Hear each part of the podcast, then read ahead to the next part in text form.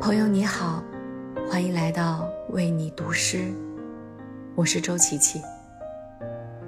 春天愈发临近，常常按捺不住渴望的心，想去大自然无限铺展的地方走走，甚至奢侈的停留，听听鸟鸣，看一看花开，让自己像株植物一样，重新苏醒和勃发。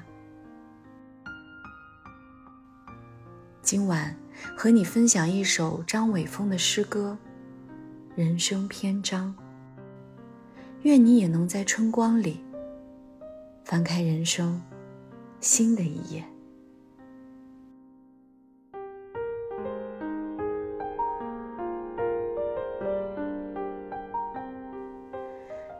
源于片刻的念想，或者出自深邃的内心。想找一个地方，一个适合养老的地方，一个很小很小的城镇。用不了多久，就能认识里面的多数人。几分钟之后，就能跨进森林里。想找一个地方，要有林荫小道，溪水潺潺。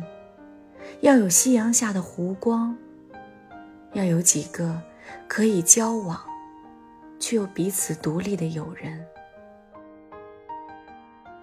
想喝酒，就吆喝他们一声；想说诗，就徒步相遇；想安静，就告诉他们一切安好，只是不想开口对世界说任何话。